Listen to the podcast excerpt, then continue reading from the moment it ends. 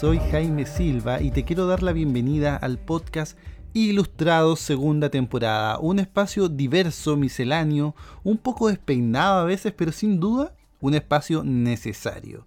¿Qué te parece que nos saquemos los zapatos, la ropa del trabajo, nos sentemos y nos relajemos para tener esa conversación de media tarde o de medianoche, a la hora que sea que estés escuchando este podcast, y arreglemos el mundo? ¿Te parece? Adelante, estás en tu casa, la conversación es gratis. Aquí comienza Ilustrados.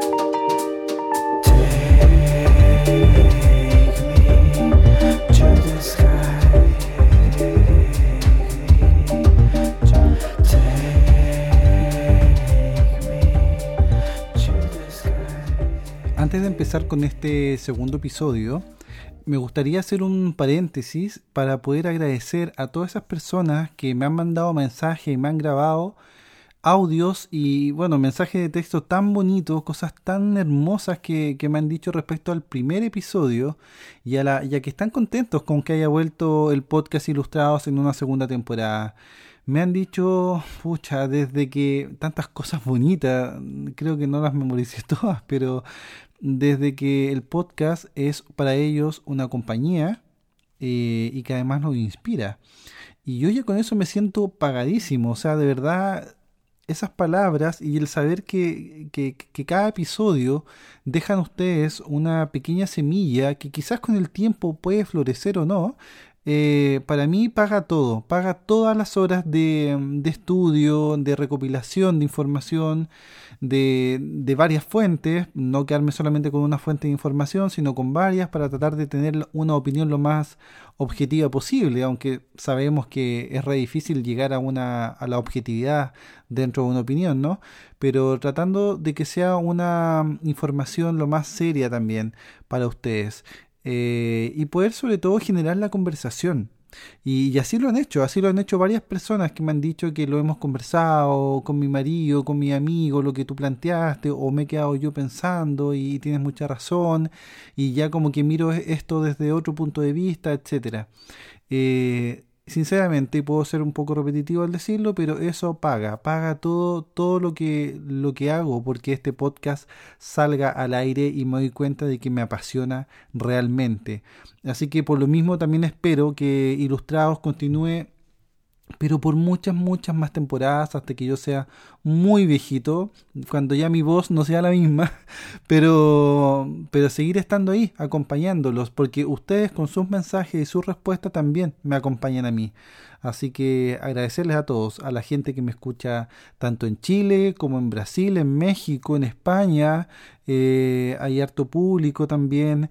Eh, quedé impresionado al darme cuenta de que, de que incluso el podcast ilustrado llegó a Japón el año pasado. Así que feliz, feliz, feliz, feliz.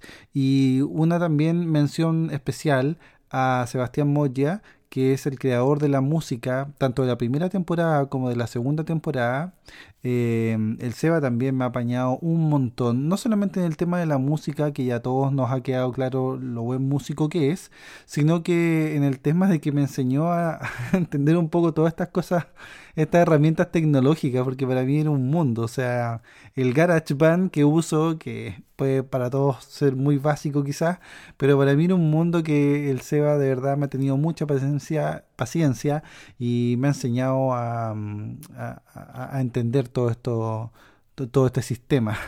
Así que una mención especial y un abrazo muy especial para ti también, Seba, que está siempre ahí apañando. Y a Andrea Riquelme, que todo esto se originó también a través de ella, porque fue la que me trajo el micrófono que estoy usando hoy en día para grabar el podcast. Me lo trajo ella de un, de un viaje a España. Así que a los dos, seres de luz, un matrimonio bastante especial. Eh, un abrazo, un abrazo aún más especial. Así que sin más ni menos, comenzamos con el segundo episodio del podcast Ilustrados.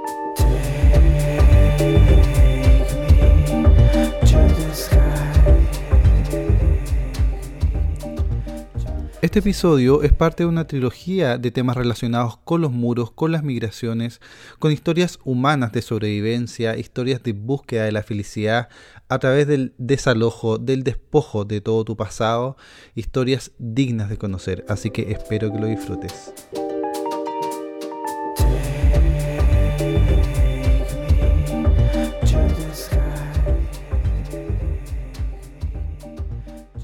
¿Se acuerdan cuando Donald Trump quería levantar un muro que dividiera México de Estados Unidos? Bueno, al menos lo que quería hacer era continuar construyendo el muro que ya existe en algunos sectores hasta terminar dividiendo físicamente ambos países, pero totalmente. Esto bajo la premisa de que de México llegaban solo delincuentes y traficantes al país gringo. Entonces él no halló nada mejor que levantar un muro cada vez más alto y supuestamente infranqueable, expropiando propiedades y creando básicamente una solución muy poco conveniente. Pero ¿por qué poco conveniente? Bueno, porque a Trump se le olvida o se le olvidaba en ese momento que gran parte de los cárteles de narcotráfico no van a pedirle permiso a él para poder pasar por encima del muro, sino que ellos transitan bajo la tierra creando túneles o por las mismas alcantarillas que ya existen y que van de un lado a otro, digamos, del territorio entre México y Estados Unidos. O sea, un simple muro no va a detener los objetivos de los cárteles de narcotráfico ni todo lo que a ellos se relaciona que es la pobreza, la falta de oportunidades, el instinto de sobrevivencia de todos esos indocumentados que atraviesan a Estados Unidos y que son devueltos una y otra vez y que finalmente son capturados por los cárteles de narcotráfico que ya mencioné para poder integrarse a sus filas.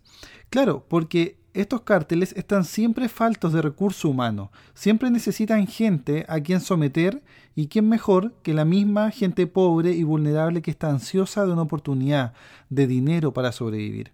Es justamente la gente más débil la que es parte de ese primer peldaño del mundo del narcotráfico, y para ellos los muros simplemente no existen. Lo que al parecer Donald Trump no tenía idea es sobre las historias de los muros a lo largo de la humanidad.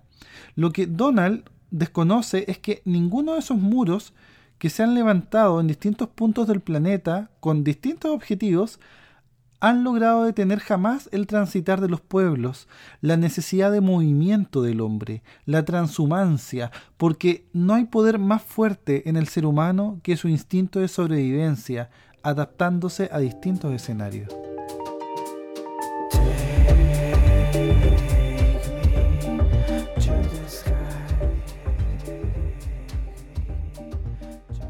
Después de la caída del muro de Berlín en el año 1989, en el mundo quedaban solo 11 muros fronterizos en esa época que dividían ciudades o países.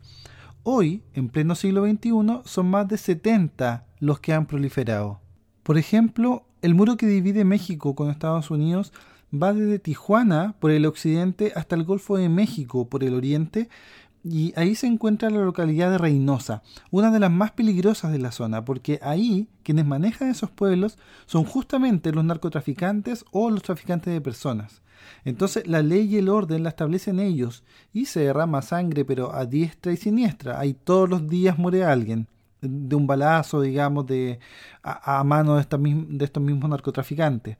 Entonces es tanto el nivel de peligrosidad de este lugar que ningún medio internacional ha logrado entrar. Solamente la BBC a, a grabar algunas notas, pero ha entrado y salido, digamos. Otra de las vallas actualmente existentes, pero que ha sobrevivido desde la Guerra Fría, es la que divide Corea del Norte con Corea del Sur la Corea comunista de la Corea capitalista. La mal llamada zona desmilitarizada está habitada justamente por militares. De hecho, es la más militarizada del mundo y fue creada en 1953, luego de terminada la guerra entre ambas naciones, que ya había durado tres años, había comenzado en 1950. Y curiosamente nadie ha pisado esos límites en más de 60 años, y al no existir humanos en ese lugar, salvo por los militares que, resguardan, digamos, el muro, este se ha convertido en una reserva ecológica por accidente, donde han proliferado especies animales y vegetales poco vistos en las zonas de Corea, tanto del norte como del sur. Pero los vestigios que dejó esta frontera en la historia de muchos seres humanos coreanos, tanto del norte como del sur, fue tremendo. Pues a pesar del irónico nombre de desmilitarizada, y tiene este nombre porque ahí está prohibida la guerra, básicamente, no porque no vayan a haber militares. Eh, bueno, a pesar de este nombre y de haber sido firmado un amnisticio en 1953, la construcción del muro fue tremenda para muchas familias que se vieron separadas e incomunicadas pero por el resto de sus vidas. Hermanos que dejaron de verse, hijos separados de sus padres, etc. Un dolor que los acompañaría hasta el fin de sus días. Una incertidumbre con la cual tuvieron que aprender a vivir. Muchas familias emigraron del norte al sur buscando una mejor calidad de vida y mucho más libre, con la intención de volver al norte a buscar a sus familiares, pero el estricto régimen norcoreano les prohibió concretar su plan. Simplemente se les prohibió volver a encontrarse con sus seres queridos. Pasaron los años y cayó el muro de Berlín. Hubo familias que se reencontraron tras la guerra China-Taiwán, pero coreanos. Los gobiernos coreanos no se, no se conmovieron, pero para nada, con, con, sus ciudadanos. Y los coreanos tuvieron que esperar hasta el año 2000, imagínate cuánto tiempo, hasta el año 2000 recién, para que comenzaran los programas de reuniones de familias separadas por la guerra. Y en el año 2015 hubo un deterioro en el desarrollo de estos programas de reencuentro de familia porque el presidente de la época de Corea del Sur eh, comenzó a prohibirlo, así sin más. Entonces, luego bueno, pudieron seguirse haciendo, pero siempre con estrictas normas de, de, seguridad, digamos, y un protocolo que había que seguir, pero al pie de la letra. Entonces, los familiares se veían un momento, compartían fotos, lloraban, se contaban anécdotas, y luego del encuentro les estaba prohibido llamarse, escribirse cartas, mails, nada, o sea, simplemente les estaba prohibido compartir la vida juntos. Y este tipo de separación es aún más cruel, que la construcción misma de un muro. Ejemplos actuales tenemos por montón. O sea, en el mismo Irán, Irán tiene un muro de casi 2.000 kilómetros que lo separa de Pakistán y Afganistán y que también tiene este fin o este propósito de terminar con la entrada del narcotráfico a su territorio. Bueno, quizás ahí también Donald Trump se inspiró para empezar a crear esta genial idea de, de seguir dividiendo México con Estados Unidos a través de este muro. ¿Quién, quién sabe? Y un caso curioso es el muro que separa Hong Kong de China, un muro que separa también el capitalismo del comunismo. Y es curioso porque esta valla se encuentra abierta en un punto, no, no es 100% cerrada. Entonces, en este punto que se encuentra abierto, hay un control fronterizo para que los chinos de Shenzhen, que es la China continental, eh, crucen hacia Hong Kong todas aquellas personas que están ávidas de encontrar las cosas que el comunismo no les ofrece, crucen. Y también cruzan para ir a trabajar o ir a dejar incluso a sus hijos a las escuelas. Entonces son más de 300.000 personas las que cruzan este control fronterizo diariamente. Esta frontera se encuentra militarizada desde 1951 para prohibir el traspaso ilegal entre un lugar y otro, y se considera también una zona de amortiguamiento. Pero es interesante cómo este caso específico nos muestra las contradicciones del mundo actual en pleno siglo XXI, cómo muchas veces estos espacios fronterizos se usan como zonas de estudio para ponerse a practicar nuevas políticas, por ejemplo, de territorialidad. Lo digo lentamente porque me cuesta un poco esa palabra. Territorialidad. O sea, una especie de conejillos de indias de las políticas urbanas. Y por lo tanto, suelen ser zonas sin un norte claro, donde prima la incertidumbre y eso repercute en la calidad de vida de sus habitantes.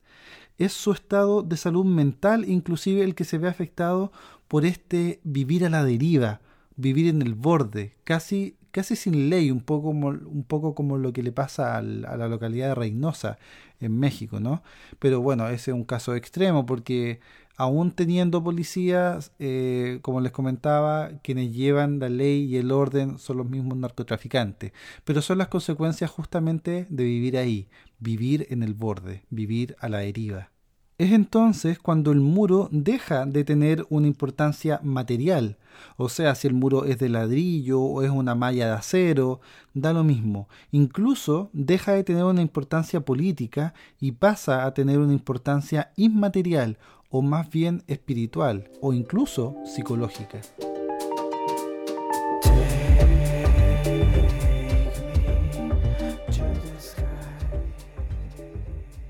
Eso lo vimos muy bien reflejado, por ejemplo, en la película alemana del 2003 Goodbye Lenin, del director Wolfgang Becker, que relata de manera bastante magistral el impacto de la caída del muro de Berlín en la vida de todos sus protagonistas. La película se sitúa justo en el periodo previo y posterior a la caída del muro de Berlín, en 1989, el cual dividía la Alemania occidental o República Federal Alemana, es decir, una Alemania totalmente capitalista, la vamos a llamar así, y la dividía de la Alemania Oriental o República Democrática Alemana, principalmente comunista y cuyo principal figura, digamos, era Lenin, ya este líder político comunista.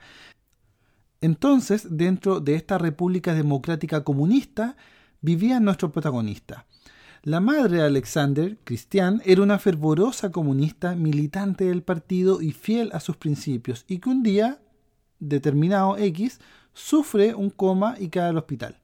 Mientras ella está en coma, el muro de Berlín cae y termina ganando la Alemania de Occidente, es decir, la Alemania capitalista, la cual comienza a eliminar rápidamente todo lo que pueda quedar de la Alemania comunista, su moneda, sus ídolos, sus productos, etc. El capitalismo no se deja esperar y comienza a esparcirse pero por todos los rincones de Alemania Oriental como un virus. Entonces las personas han tenido que adaptarse o simplemente morir en el intento, soñando con un pasado comunista que quizás a muchos les acomodaba mejor. Cuando Christian salió del coma, el doctor le dijo a Alexander, su hijo, que cuidara de su madre y que evitara que pasase cualquier tipo de disgustos lo cual complicó evidentemente mucho a Alexander porque la Alemania comunista de su madre ya no existía y sabía que eso era lo peor que le podía pasar, que el régimen por el cual tanto ella había luchado ya no existiera. Entonces él decidió inventar una Alemania para ella. Fue así como se las ingenió e ingenió todo tipo de trucos para hacerle creer a su madre que ahí no había pasado nada y que todo seguía igual. Imagínate, había caído el muro de Berlín y su hijo quería parecer como que aquí no ha pasado nada. Entonces, de hecho, él volvió a redecorar su casa para que pareciese una casa digna del régimen comunista. Inventó noticiarios de televisión, o sea, lo inventó todo para que su madre tuviera una vida tranquila. De hecho, una de las escenas más icónicas de la película y de las historias del cine también podríamos decir es que cuando Christian ve por la ventana un cartel de la Coca-Cola que se despliega en el muro de un edificio mientras su hijo le hablaba a ella y esto se desplegaba como a espaldas del hijo. Entonces es una escena muy graciosa porque ahí va sintiendo un poco la presión y que la mentira del hijo ya no se va a poder sostener por mucho más en el tiempo. Por cierto, la ventana también cobra una especial relevancia en la película porque es la conexión con la realidad. Y otra escena muy fuerte es cuando ella sale de su cama y, de su casa, eh, a escondidas, digamos, para salir a la calle. Y, y ahí comienza a ver, a darse cuenta de que hay unos vecinos que traen unos muebles raros, unos muebles nuevos, unas lámparas como con pelo. Entonces empieza a ver que, que, hay algo extraño en el ambiente, un logo de Ikea, de hecho pegado por ahí, y finalmente ve cómo un helicóptero se lleva la estatua de Lenin, paseándose por la ciudad y pasando por enfrente de ella. Lleva una escena cargada de emotividad porque logras dimensionar el peso de una ideología y la destrucción de la misma. En esa estatua, que había sido arrancada desde sus cimientos, se estaba yendo gran parte de la vida de Cristian. Entonces la película toca muchos márgenes que tienen que ver con la realidad que se vivía en ambos lados del muro y que llevaron a sus personajes y a la gente en la vida real también a tomar ciertas decisiones y llevar sus vidas por uno u otro camino. Por ejemplo, muestran cómo la hermana de Alexander, en plena Alemania unificada, dentro del sistema capitalista y siendo ya una profesional, termina trabajando en Burger King. Esa es una clara crítica a este sistema que, al menos en esa época, no privilegiaba para nada la meritocracia, sino todo lo contrario. Mira, no te voy a contar el final para no seguir contando spoilers, pero te invito a que la veas, en serio, es una película muy, muy linda, es graciosa, es fresca, es inocente y es dramática también. O sea, una película redonda.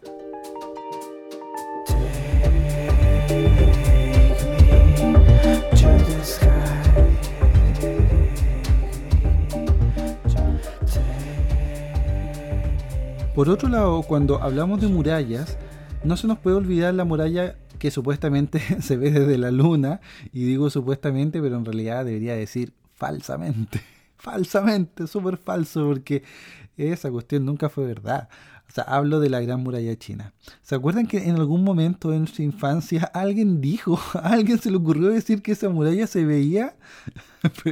Perdón que lo diga así riéndome, pero es que me da mucha risa de cómo en algún momento alguien, alguien se lo puede haber creído. Que, que alguien en algún momento dijo que esa muralla se veía desde el espacio. Y, y, todo el mundo se lo creyó, o sea, como que nadie lo cuestionó. Y recuerdo que yo, siendo chico, miraba las fotos de la muralla china y con mi inocencia de niño nerd, pensaba, pero si esa cuestión no es tan alta tampoco, y más encima es del mismo color que el paisaje, o sea, ¿cómo se puede ver desde el espacio? No, no entiendo. nunca lo logré entender, pero bueno, resulta que tiempo después la NASA, al parecer había escuchado mis pensamientos y desmintió el asunto, claramente, o sea, lo desmintió y dijo que, que eso no tenía ningún argumento.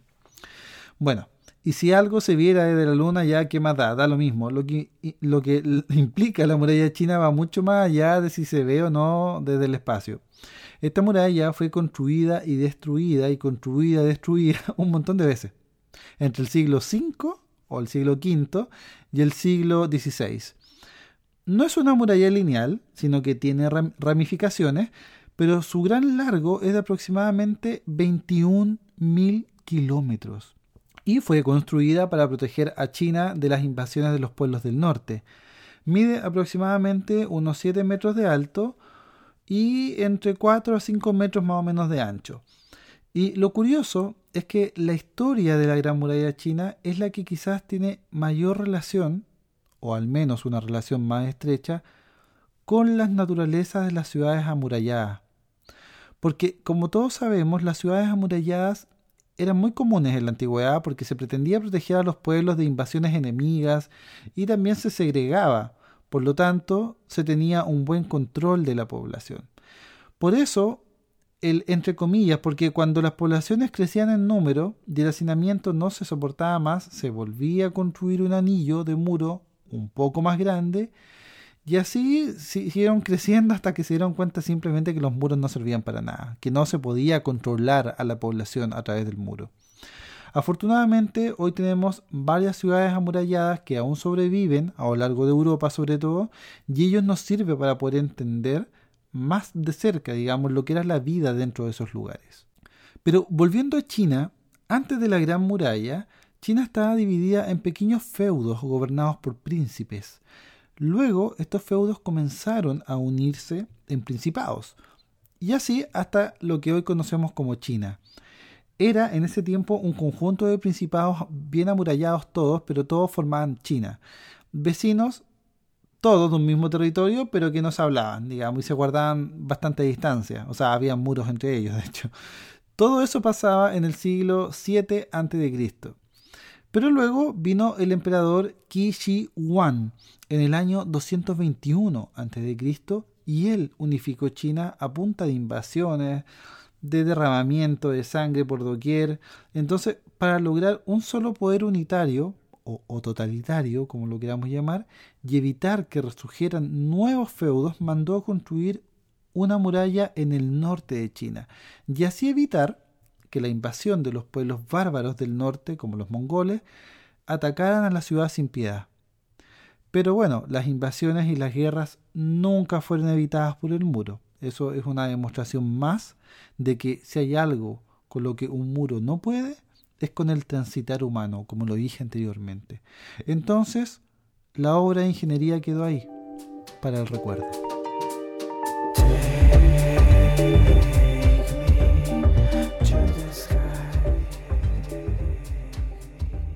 Sí, definitivamente, queridísimo Radio Escucha, me faltó hablar de muchos muros, como el muro Adriano, por ejemplo, en el Reino Unido, y la intención que tuvo Adriano de contener al Imperio Romano justamente en una etapa de debilidad de dicho imperio. Más que la intención de detener invasiones, fue la intención de contraer a su pueblo, que de pueblo, digamos, no tenía nada, porque a esa altura Roma ya era un tremendo imperio, pero fracasó otro más que, que sobreestimó los poderes de los muros. Pero, ¿sabes? Todas estas historias de muros me recuerdan a las versiones actuales de muros que tenemos. Esos que se levantan dentro de nuestras ciudades con el fin de contener a un grupo de personas similares entre sí y protegerlos de los, entre comillas, invasores. Y a invasores me refiero a los delincuentes o simplemente gente que no pertenece a ese grupo. Eh, para ellos son invasores. Hablo de los condominios. Esas versiones pequeñas de ciudades amuralladas que dejan los límites bien claros y que suelen tener un fiscalizador en la puerta también. Querer pertenecer a un grupo no es una novedad. Es nuestra forma de plantarnos en el mundo, de entenderlo, asimilarlo, medirlo. Estar solo frente al mundo nunca ha sido la opción de la mayoría, aun cuando nos gusta estar solo. Rodearnos de nuestros similares es parte de nuestra naturaleza, pero con los siglos poco se ha entendido que las cosas no se solucionan levantando muros. Las enfermedades, las invasiones, el narcotráfico no se detienen con un par de muros. Al contrario, acrecientan aún más la tensión entre los humanos porque no son naturales, los muros no son naturales. Si vas caminando tranquilo, imaginemos, si vas caminando tranquilo por un bosque, frondoso, verde, húmedo, escuchando los pajaritos, viendo los rayos del sol colarse entre las hojas, escuchando a los animales moverse sigilosamente, sintiendo el viento en tu cara y las hojas secas que se resquebrajan bajo tus pies, y mirando cómo los árboles te protegen como un ejército de señores altos y amables, mientras tú vas en silencio disfrutando cada detalle. Pero de repente ves un muro, alto, que te impide seguir caminando. ¿Qué crees que puede llegar a sentir tú ahí en ese momento? Por lo bajo, sentir que tu felicidad llegó hasta ahí y que tu libertad tiene un límite. Eso no es natural.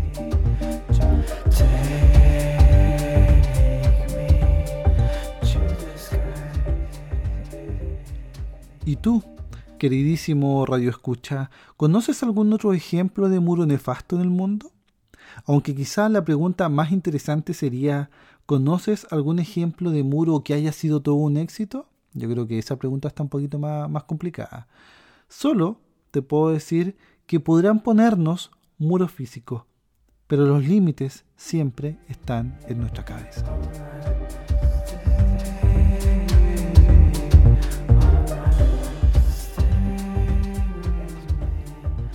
hasta aquí este episodio. Muchas gracias por acompañarme. De verdad, ha sido un honor que nos volvamos a conectar. Un abrazo antiséptico y nos vemos en un próximo episodio.